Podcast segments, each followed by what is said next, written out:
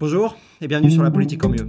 Alors j'avoue j'ai menti parce que j'avais dit que l'épisode sur la COP serait le dernier de l'année, mais évidemment j'ai du mal à me priver en fait de surfer sur la vague de la loi immigration adoptée mardi dernier après de dures négociations entre la majorité et LR.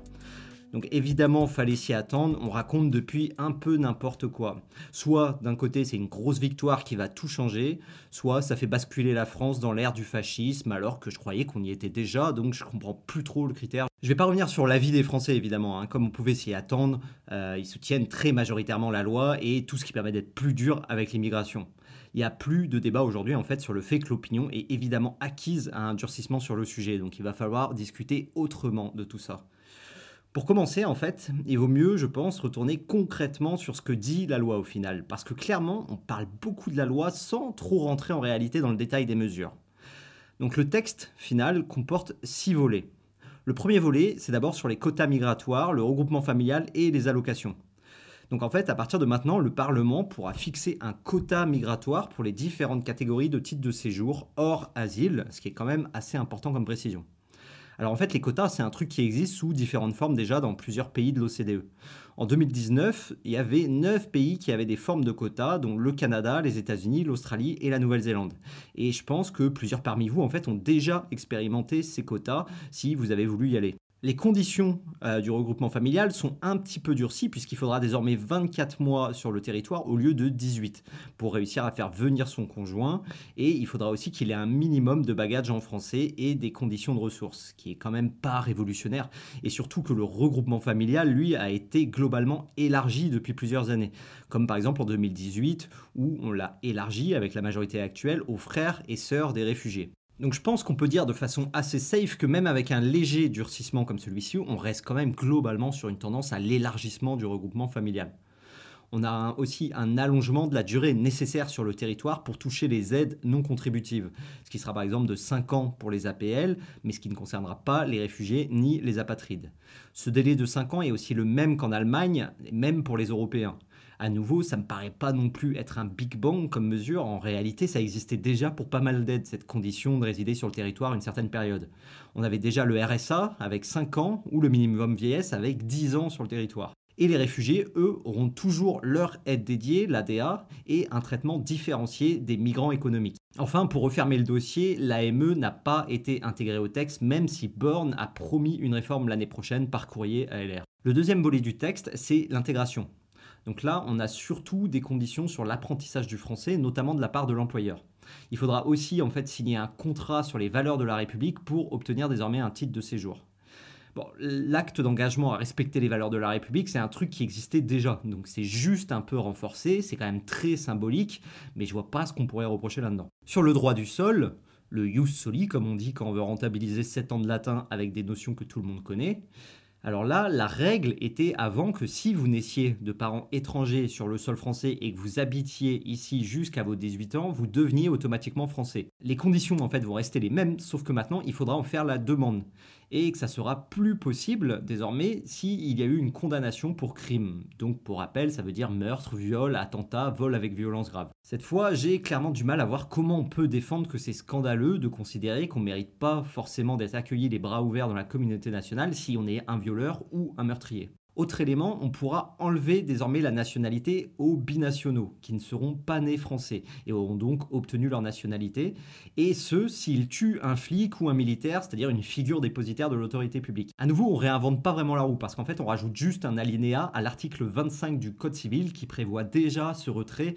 si une personne a commis un acte de terrorisme ou quelque chose contre les intérêts de la France. Sur le troisième volet de la loi, c'est celui des titres de séjour, on a beaucoup de choses. On rétablit tout d'abord en fait le délit de séjour irrégulier qui existait jusqu'en 2013, mais on enlève la peine d'emprisonnement parce que désormais c'est illégal au regard du droit européen. Ce sera donc en fait une amende et une interdiction de territoire temporaire. En réalité, j'ai pas non plus l'impression que ça va changer grand chose dans les faits, vu que jusque-là on mettait les gens en centre de rétention administratif. Donc en gros, il y aura peut-être une amende et un cool-down avant d'avoir le droit de retenter sa chance sur le territoire. Ensuite, on a la caution qui devra être versée par les étudiants étrangers et qui leur sera restituée à leur départ ou s'ils obtiennent un autre titre de séjour. Alors ça, ça a fait beaucoup de bruit. Et plein d'universités et de grandes écoles s'en sont plaints. Et pour le coup, c'est vrai que ça me paraît pas être un très bon signal et pas une excellente mesure. On dit que le statut étudiant est en fait une voie d'immigration détournée du côté de LR, mais apparemment c'est quand même pas ce que disent les professeurs d'université et les grandes écoles du sujet. Et pour le coup, ça risquerait quand même d'avoir un effet vraiment désincitatif, alors que autant ça me paraît normal de vouloir fermer les portes du territoire à des terroristes ou des tueurs de militaires, mais autant envoyer un signal aux étudiants étrangers, c'est clairement pas une bonne idée. Et pour le coup, en fait, ça a un vrai risque d'être désincitatif, parce que autant ça me paraît quand même relativement normal de vouloir fermer les portes de la nationalité et du territoire aux terroristes ou aux tueurs de militaires, mais quel signal on cherche à envoyer ici aux étudiants étrangers? C'est clairement pas les ingénieurs qu'on a de trop en France et qui font que les Français aujourd'hui veulent un durcissement de la politique migratoire. Mais de toute façon, on a déjà l'impression que cette mesure sera vidée de son sens parce qu'on renvoie dans la loi à un montant qui sera fixé par décret. Donc ça pourra être 10 ou 20 euros et c'est ce qu'a précisé déjà Elisabeth Borne sur le sujet. Et enfin, on pourra aussi faire des exceptions pour les étudiants les plus méritants ou avec des revenus faibles. Donc on sait déjà qu'il y aura des trous dans la raquette pour avoir une portée assez importante. Du coup, ça ne sera pas forcément efficace pour faire en sorte que des gens repartent si on ne veut pas qu'ils restent, mais par contre ça enverra quand même un signal négatif à tous les étudiants étrangers pour leur dire que la France n'a plus particulièrement envie de les accueillir de la même façon. Ensuite, on a une mesure plutôt à gauche pour une fois, vu qu'il s'agira de donner un titre de séjour temporaire aux victimes de marchands du sommeil. Ensuite, on va rajouter quelques motifs pour refuser des titres de séjour. Donc il y aura les fraudes, par exemple, aux documents administratifs, ou alors des menaces graves pour l'ordre public.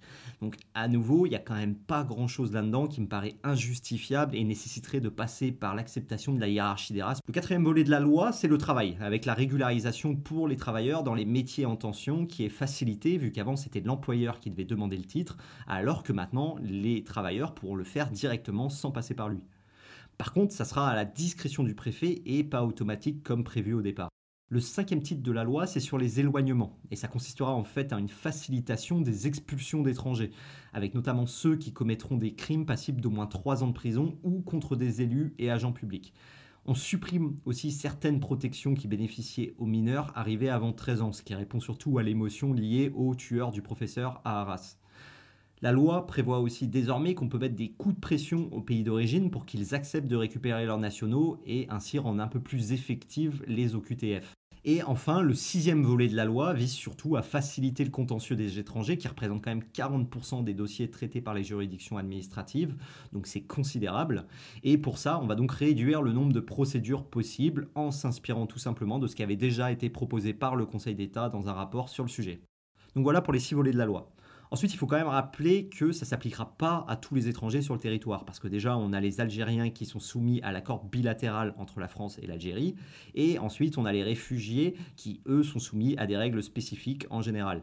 Donc ça représente quand même, ces deux catégories, un étranger sur cinq en France ok pour la loi. Donc c'était long et laborieux comme mes ébats, mais au moins ça me permet de savoir de quoi on parle concrètement et vous de voir peut-être un petit peu plus clairement le sujet.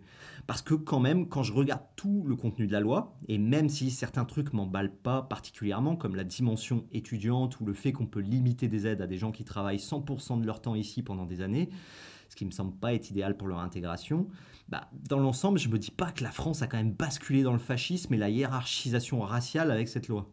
Du coup, j'ai essayé de chercher précisément ce qui allait pas du côté des opposants. J'ai pas trouvé un communiqué officiel de LFI sur cette version finale qui expliquerait de façon détaillée le problème avec cette loi.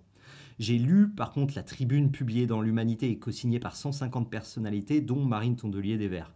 Il y est dit qu'on y instille le poison xénophobe de la préférence nationale et qu'on remet en cause le droit du sol. Mais on ne développe pas vraiment plus que ça.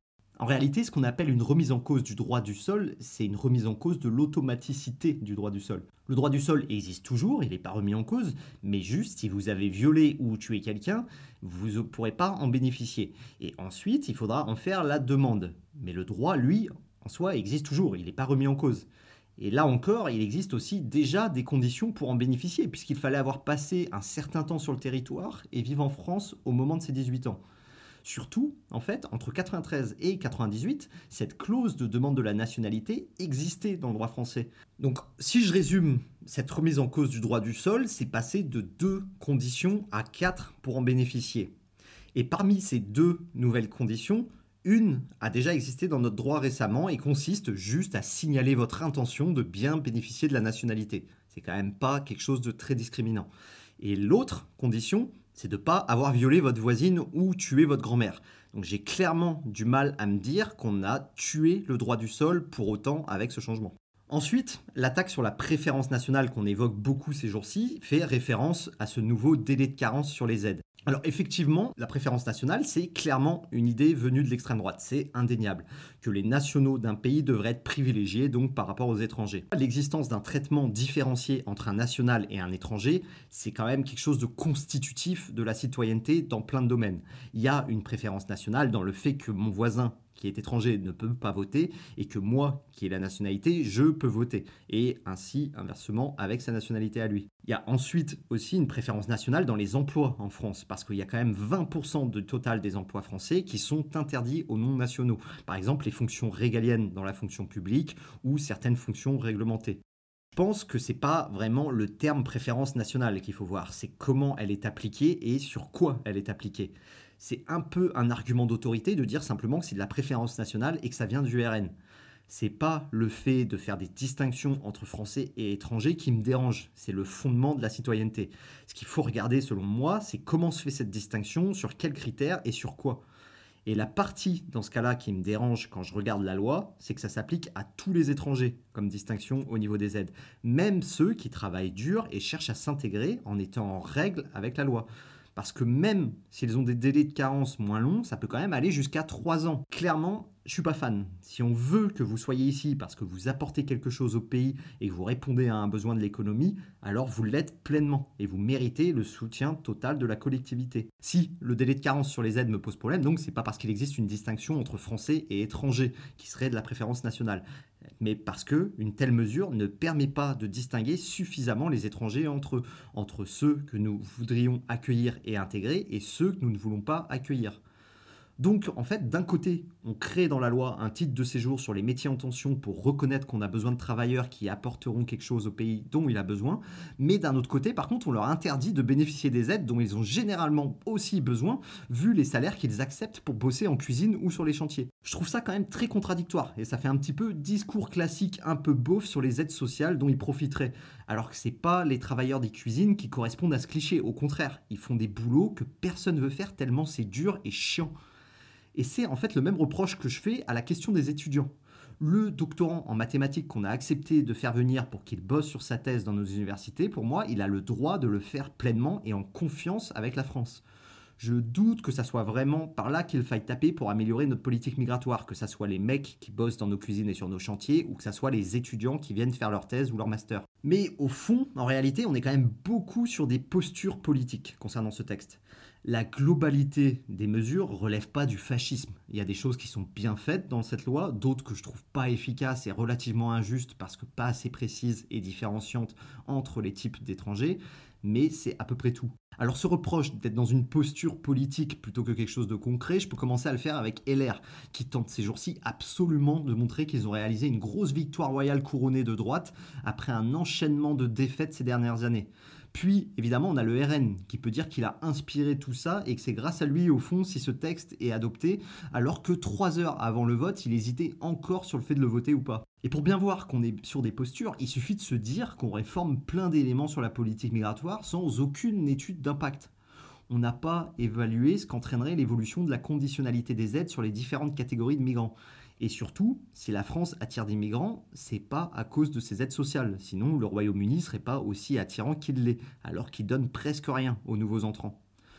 Du coup, en fait, j'ai un peu peur quand même qu'on se mette à taper sur les travailleurs qui font l'effort sincère de s'intégrer sans pour autant réussir à réduire le nombre de migrants qui arriveront et donc que l'objectif de cette réforme passe totalement à côté de son but. D'un côté, on n'arrivera pas à mieux intégrer ceux qu'on veut accueillir et d'un autre côté, on n'arrivera pas à réduire les arrivées qu'on voudrait réduire. Et tout ça, évidemment, on aurait pu le savoir, mais si on avait eu des rapports et des études qui le mesuraient. Mais vu qu'on est sur la pure posture politique de tous les côtés, eh ben on n'a rien eu de tout ça. Bon, ensuite, évidemment, de l'autre côté du spectre politique, la gauche a tout intérêt à dénoncer le texte comme le pire truc de droite jamais vu depuis Klaus Barbie a torturé Jean Moulin, histoire de donner l'impression que tout ce qui est un peu à droite d'elle est le plus proche de l'extrême droite possible, afin de continuer à attirer vers elle des électeurs du centre-gauche qu'elle peinait à ramener du camp macroniste et à remobiliser sur sa base. Sauf qu'on est totalement dans la posture aussi ici, vu que Olivier Faure au PS a dénoncé un renoncement à tous les principes qui fondent notre pays, et que Raphaël Glucksmann a dit que l'extrême droite avait triomphé avec cette loi.